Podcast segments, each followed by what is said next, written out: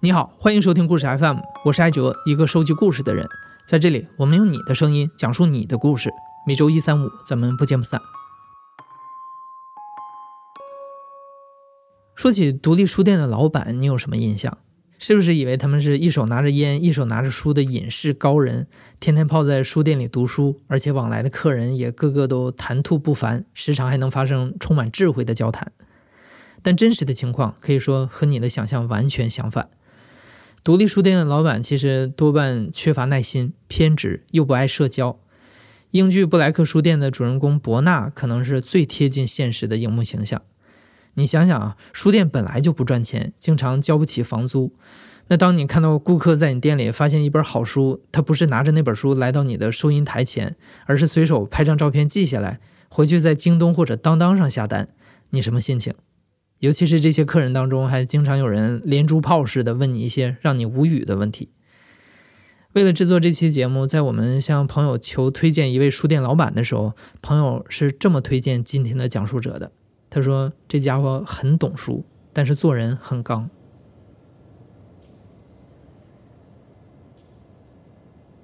我可以一边采访的时候一边抽烟吗？嗯。我叫亚树，我是一九八三年出生的人。我在上海经营一家诗歌书店。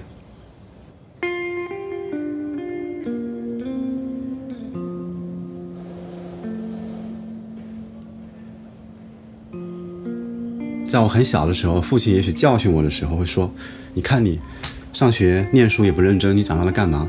可能我当时的回答就是：“我长大了，继续读书。”那你读？那个，你念完大学以后呢，还继续读书吗？那我那我现在回忆起来，我父亲当时质质问我的这个问题，可能后来还真的被我自己言中了。就是说我确实后来就一直在从事跟书有关的工作。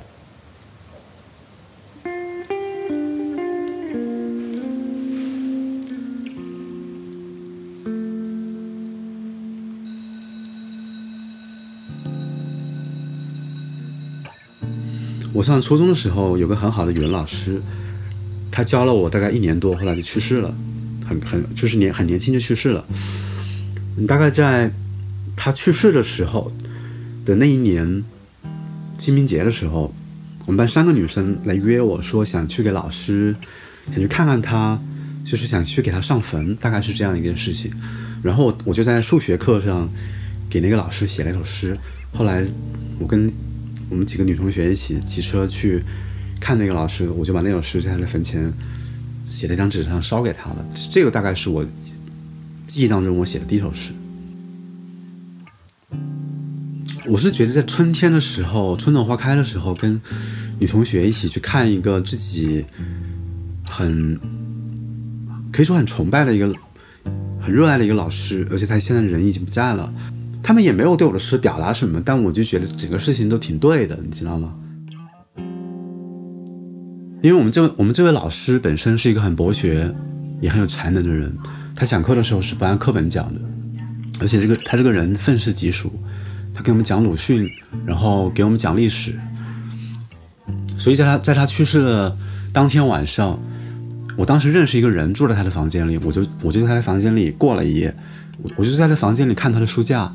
我发现他的书架上有一本，嗯，大概是人民文学这样的文学杂志吧，我就把那本杂志给藏起来了，我就把它据为己有了，你知道吗？因为对这个来说，这是我跟那个老师之间的一个连接方式，这是他的遗物。那那那个杂志上写了他的名字，我后来在在那本杂志里面读到了一首现代诗，就是那种分行的格式，我对这种格形式产生了一种好奇，后来我写那首诗就，所以我就自然而然的去模仿。写了一首诗。正如亚叔自己所预料的那样，接下来的十年，他一直在读，也一直在写。上大学之前，亚叔对大学的想象是，那是一座图书馆，就像博尔赫斯所说的：“如果有天堂，那一定是图书馆的模样。”就在这样的氛围中，二十岁的亚叔脑子里装的全都是文艺的想象。二零零五年，亚叔前往文化生活更丰富的北京。在北京，他流连于碟店和书店，也结识了很多同样喜欢艺术、爱好文学的伙伴。因为我们三个人都写诗，然后我就想开一家诗歌书店。在来上海之前，我跟他们在电话里讨论过这个问题。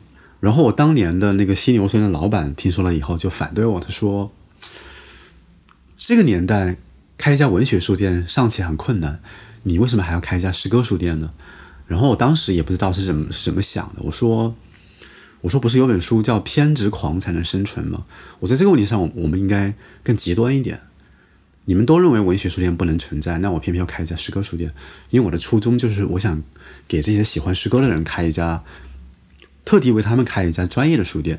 这个里面是以出售诗集为主的，然后买书会比较方便，因为别的地方书都很无杂，在这个地方我们有率先的挑选那些最最经典的、最古老的，也可以说是最当下的、最好的那些版本放在这里，所以。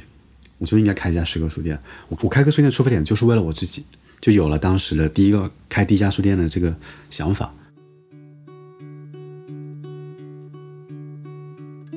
然后就开始囤书了。当时有个朋友在北京，我们就委托这个朋友到处给我们淘书。可能最后我这个朋友他本身的生活条件很艰苦，但他也是一个很热心的人，他就到处帮我们，他帮我们淘了大概有。十几箱，十几箱各种各样的旧的、好的版本的书，从北京陆陆续续的帮我们运到了上海。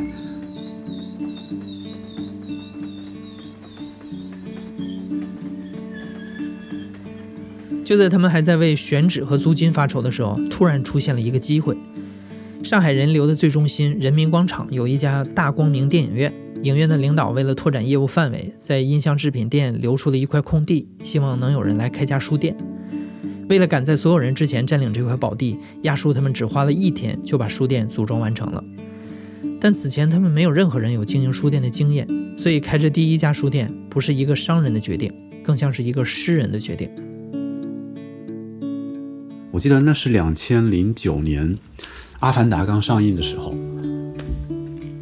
那边电影院里上在上映《阿凡达》，然后这边我们在做一个法国导演布列松的影展，而且是用的就是我当年收藏那些盗版的影碟在那播放，然后来的人还很多，我们当时就觉得很开心，就好像很容易就把一家书店开出来了。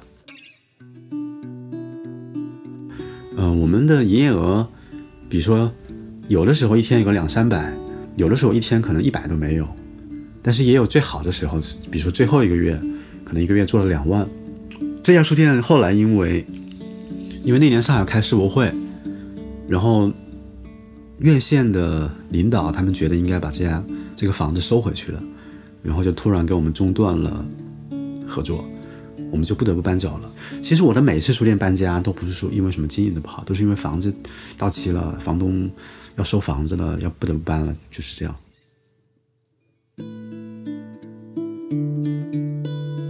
呃，对于我们来说，选址是一个伪命题，因为选址意味着你手上拿了大把的钱，在街上去物色一个商业、交通最便利的地方。呃，这种条件在我身上从来没有出现过。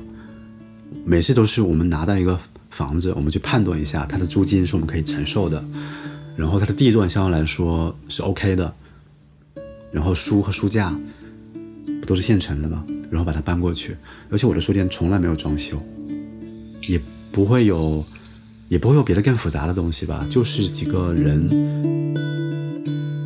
二零一零年第一家书店关门了以后，有长达五年的时间，亚树都没能再找到机会开书店。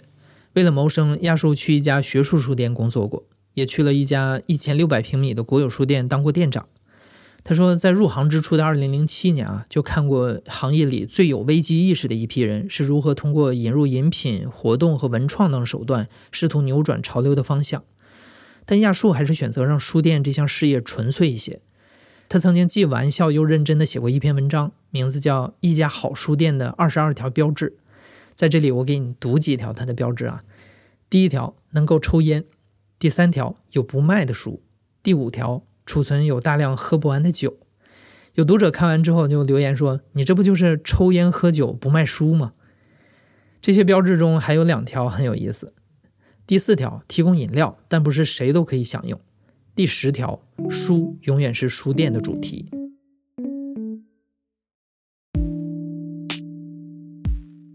基于此，我依然是一个书店原价值主义者，即我认为书店要优先的。以卖书为主导，而且书要好。至于你说你经营咖啡、经营或者是做文创什么的，那都是一个辅助手段。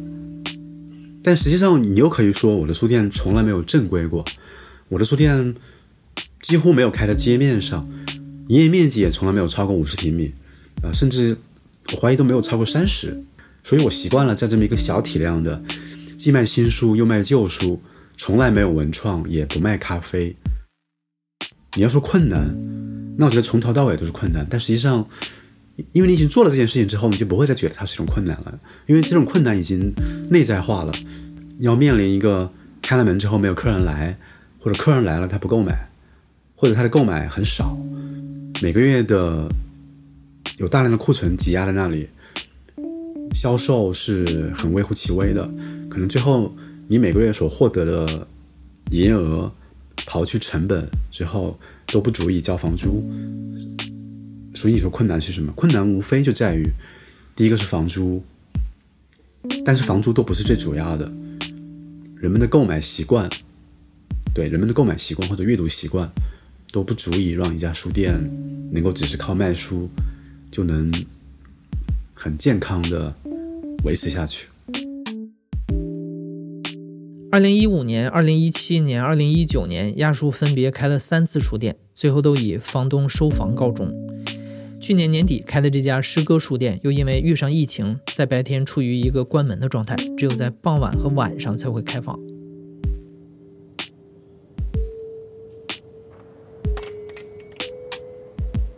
是什么样的人会走进你的书店呢？嗯，莫名其妙的人啊。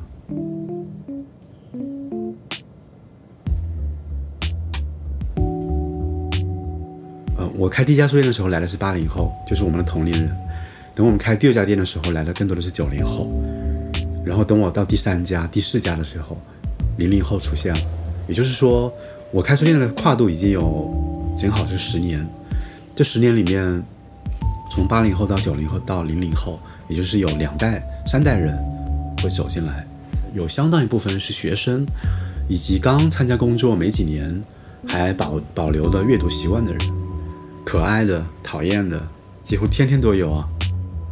前天晚上在书店里，突然走进来一个年轻人，他在书店里看了一下，突然问我，他其实盯着我那个书店的楼梯上的几个酒瓶子，突然问我，老板，请问这附近哪儿有卖酒的？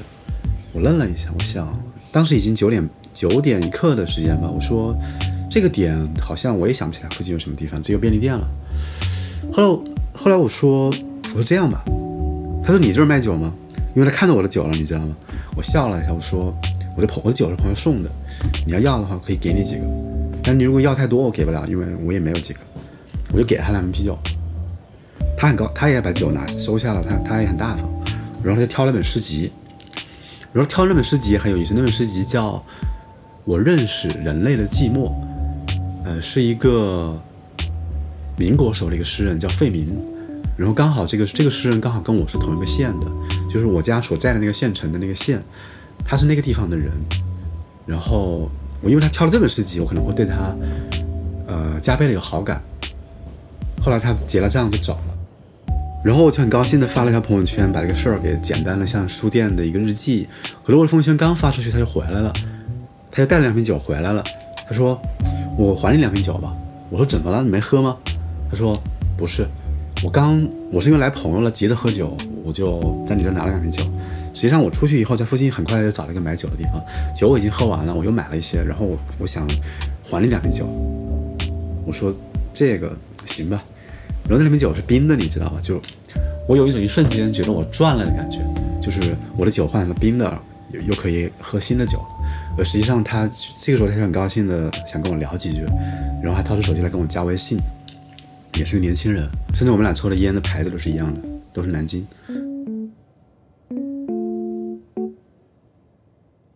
开春的过程中，这种事情发生的也不少。呃，又比方，跟这个类似的，前几天有天书店正要打烊的时候，突然进来了三个姑娘，然后他们在里面看了一圈，他他们很礼貌的说：“可以进来吗？”我说：“请吧，请进。”挑了两本书，然后其中一个姑娘就说：“嗯，我是台湾人。”我那个，我刚好他就说我刚好路过这儿，看到这儿亮着灯光，我就进来了。他说我觉得上海是一个特别铜臭的地方，没想到这儿就有一家书店。然后就笑了，纠正他一下，我说其实上海还是有很多人看书的，包括我那些朋友也是开书店的。嗯，所以你你这么去认知，那是基于你的一个了解，那实际上也不尽然是这样。后来我看他手上拎了很多面包什么的，我就笑了，我说你们你们挺好的啊，买了吃了之后还会进书店来看一下。然后他就那姑娘就非要送我一袋面包。其实我其实平时是不太吃面包的，那种吐司的切片的面包。但是你知道，人和人之间有的时候就是这么一种美好，就是人家给你，你就大方的接着呗，一袋面包嘛。然后那姑娘还蹭了我一根万宝路，就是她觉得她想抽根烟什么的。然后我也觉得，然后她就跟我加了微信。后来我发现她是一个歌手。一家书店开在街上，她总会不期而遇的碰到一个你也不知道是什么样一个人，可能还是一个挺不错的年轻人，挺有礼貌的。然后，总之让你。觉得里面有种美好，虽然我开书店不是为了这种美好，我也不是闲着没事儿干，每天喜欢让它发生点美好，等着那个。我开书店就是为了把书卖出去，传播一点什么。但实际上，在这个过程中不可避免的会接触到一些，只有在书店这个空间里才会产生的这种让我们觉得美好的那种属于人类的这种情感吧。就这一部分我是不拒绝的。就这种情况下，你会觉得你开书店好像也因此貌似有那么一点价值了。那这个价值是？是我们自己附加上去的，所以最后变成了开书店的人是自己有点自己把自己感动了，但这种感动抵不上每个月你的亏损，你得交房租，以及这个社会的大面积的人是不阅读的，或者有的时候也会来一个很讨厌的客人。去年有本书出版，叫《书店日记》，作者是一位在苏格兰经营二手书书店的老板。这本书里是这么总结店里的顾客的：上门来的许多人，不管跑到哪里，都是讨人厌的那类人。只不过书店给了他们特别的机会表现。关于这一点，亚叔也深有同感。很唐突的问你很多问题的客人，他过来其实首先都不会去看书架上的书，一进来就问：“老板，你这里是卖什么书的？你这里书都是旧书吗？”这是第一个问题啊。然后接下来他还会问，老板，这里这么多书你都看过吗？还有就是，老板，你这里书都是都是哪里都是哪里来的，哪里淘来的？像这种问题我就会笑一下，我说怎么，你也想开书店吗？你如果想开书店，我可以告诉你，就我可能会开个玩笑跟人家这么回答，那我心情好的时候。这样的客人他就多半是多半是不看书也不买书的，但是他会进来，他就会问这个问题。还有就是进书店之后，只是为了发表自己的一些见解，比如说那个把书架上的书一本本的看过去，说：“哎，这本书好，这本书我也有，这个作家我知道。”然后发表发表一般，就是相当于是不用花钱，你可以在那里发表一番见解。发表完了之后，就很很心满意足的走了。还有就是他非得拉着你跟你聊天，他假设你你很寂寞，或者你很需要交流，然后他是过来拯救你的，或者他。其实只是他自己想找个人说话，我觉得这个都是一种不礼貌的体现，而且都会对书店老板的精力构成一种消耗。有人说过我不好打交道，第一次见面的时候觉得我比较冷，比较冷冷的，不太说话，那个不太搭理他什么的。还有人说那老板是天蝎座的，就这个是我后来我从别人那听到的反馈啊。但如果是朋友就不一样了，我只能这样说，就是我们开书店总会优先的。你是不是我的朋友，或者你是不是书店的朋友？进而说你跟这些书之间是不是朋友？这个可能我更觉得更重要一些。书店还真的不是来了就是客，我我也不止一次的把客人赶赶出去过。平均可能一年也许会有那么一个吧，也不是那么多。而且今年这个这个指标已经用掉了。就在前天，可能就来了这么一个人，就进来，说你这书挺好的。老板，你你是学艺术的吗？我觉得你挺有个性的。我对他有点，我对他有点不搭理，之后他就觉得我很有个性，然后又继续问这种问题。后来我就说，我就说，这儿就是一间仓库，我请他走，但他不走，我就我就我就把灯直接关掉，我就把电直接拉掉了。我当时跟他这么说，我说，你看我们之间只是陌生人，你你这样问下去，我们会起冲突的。我当时有一种，如果我是如果是美国电影里的一个美国人，我可能会把枪拿出来那种感觉，你知道吗？就是说这个地方是我的家园，我现在不希我现在不希望你在这里站着，你你给我出去。我已经礼貌的跟你说了两遍，你还要这样，那我只能把灯拉掉。他不识趣，而实际上你知道，我当时还说了句话，我说你能给我个机会让我尊敬一下你吗？如果你现在走了，我就很尊敬你。你犯不着在这里冒犯我，你冒犯我的结果是我可能会动手。我觉得在任何时候，也不管是不是在书店里，我觉得人和人之间应该这样，你你应该尊重对方。你应该有基本的礼貌，何况我还是一家书店呢，我得捍卫这个东西，我不允许别人在我这个地方很粗俗，很粗鲁。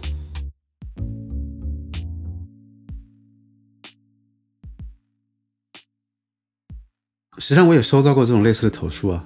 大众点评上吗？对，所以后来我把大众点评关掉了。去年可能有一对母女在晚上的时候，我们正在放电影，突然进来了，突然敲门。实际上已经打扰到我们了。我们放映放到一半，我当时书店开了一个小区里面，然后他们到了门口敲门。那我想，你既然敲门，我就门打开。我说：“请问你是？”他说：“你这里是一家书店吗？”我说：“你预约过吗？”他说：“没有。”我说：“那这样，我们现在放映，你如果要看的话，你就进来。”让他们进来了，但是他们进门之后，他并没有坐下来，而是掏出了相机，相机还有闪光灯，然后就对着我拍照，对着书架拍照。我毫不客气的说：“把门拉开。”我说：“请你们出去。”然后他就愣住了，他没想到他的行为会被我阻止，因为屋里还有五个人，我们电影已经处在暂停的状态。然后我把他把门关上了之后，他走了。但是接下来我听到小区里有一阵动静，好像保安那边有阵动静，我也没管。过了没几分钟，他又回来了，把门砰的一声撞开了，站在门口说：“我只是有句话没有说完，我告诉你啊。”你这儿别看摆了那么多书，老板你也是个有文化的人。我觉得你这儿压根儿就没有文化。我说完了，然后把话说完了之后，很很重的把门给摔上，然后走了。我当时懵掉了，你知道吗？也不知道这客人从哪儿知道书店的消息，然后来了，来了之后又会在我又不尊重我们当时的一个一个现场的状态，要掏出相机来拍照，然后完了以后被我拒绝了呢，还要这么回来摔门。而实际上，我在门外放了一箱书，还被他扔掉了。我第二天才发现，那那，而且那些那那些书是一个女权组织寄给我的。其实那那个书其实就是讲女性平权问题的。然后现在他他被另外一个上了年纪的女性给当垃圾一样扔掉了，最后被我的保安捡回来还给我。我后来把那些书抱在胸口，我心里有点难受。就是我觉得，我干嘛？我开个书店为什么要招来这样的人？然后接下来就在大众点评上就出现了好几条关于我的差评，都是关于什么这个书店的空间很狭小，老板很傲慢，然后书卖的很贵，还有什么楼道里什么养了猫什么的，大概通风不太好，有味有味道什么的，就这种这种在我看来压根儿不应该我来承担责任的这种这种莫须有的这种对我的差评，然后进行攻击，你知道吗？后来我一生气之下，我就把档里面给关了，我就不要了。我也我以后也不稀罕这些从什么档里面来的人，你们的目的不就是想过来打个卡、拍个照什么的？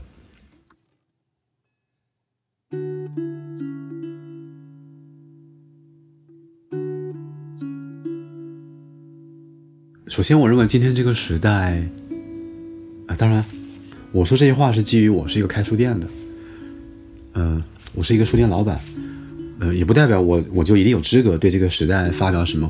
那种高高在上的，或者很宏大的、很宏观的一个判断，只是基于我是一个书店从业者，我站在我的位置看到了这些，我想说，读书真的不是唯一的价值。但在今天这个世界，人们好多时候太容易把阅读这件事情情调化，也包括把书店情调化，呃，会认为啊，你你你开书店很有情怀啊。就跟说，哎，你还在看书，你太有情怀了。就是我，这是我非常反感的一个表达。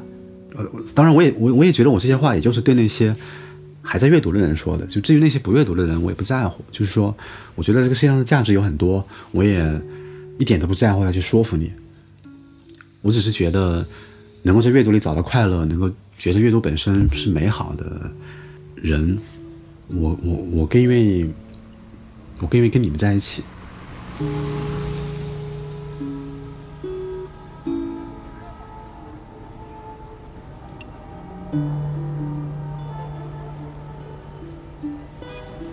如果如果你是一个，如果你是一个还保留了阅读阅读习惯的人，如果你走在大街上看到一家书店，呃，都请你们进去看一下。如果在里面看到了你们喜欢的书，也不管是新的还是旧的，也不要去考虑到什么什么当当再买一百减五十。如果你觉得在那一刻你可以买下一本，会让这个老会让这个书店老板会让他感到自己被激励，因为很多时候我们觉得。有了那个瞬间，觉得这个书店不被这个时代需要。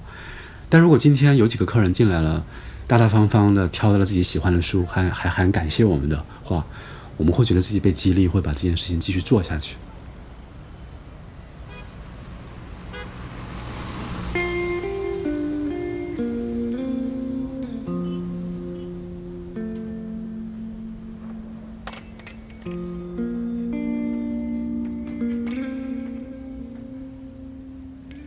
我们做这期节目的初衷，其实是想弄明白，在这样一个被各种诱惑分散注意力的时代，为什么还有人在坚持读书，甚至以读书为业？我们得到的答案很简单，因为爱书，除此以外没有其他理由。四月二十三日，也就是明天，是第二十六个世界读书日。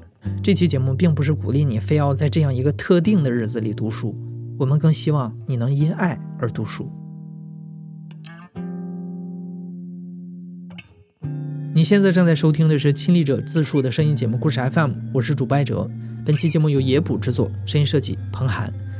另外，也要感谢天津荒岛书店的木南、北京豆瓣书店的轻松、合肥保罗的口袋书店的不留对本期节目的帮助。